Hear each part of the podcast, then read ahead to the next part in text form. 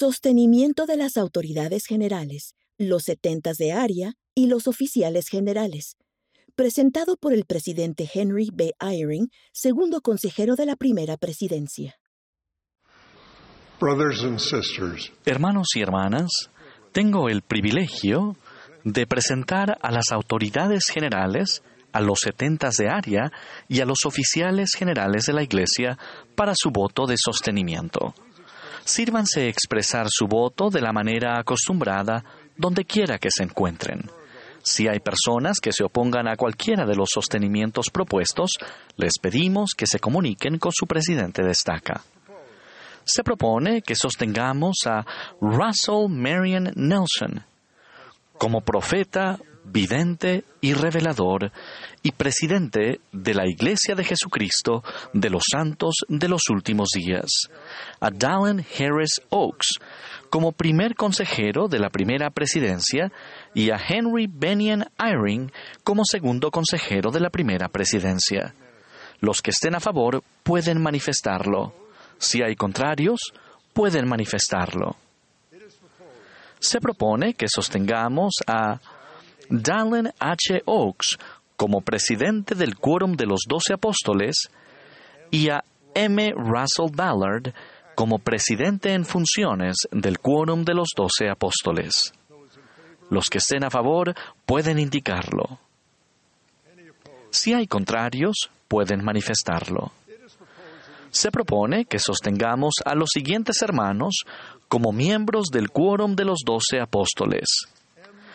M. Russell Ballard, Jeffrey R. Holland, Dieter F. Ugdorf, David A. Bednar, Quentin L. Cook, D. Todd Christofferson, Neil L. Anderson, Ronald A. Rasband, Gary A. Stevenson, Dale G. Renland, Garrett W. Gong y Ulises Soares.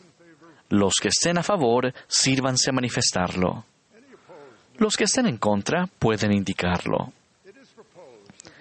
Se propone que sostengamos a los consejeros de la primera presidencia y al quórum de los doce apóstoles como profetas, videntes y reveladores.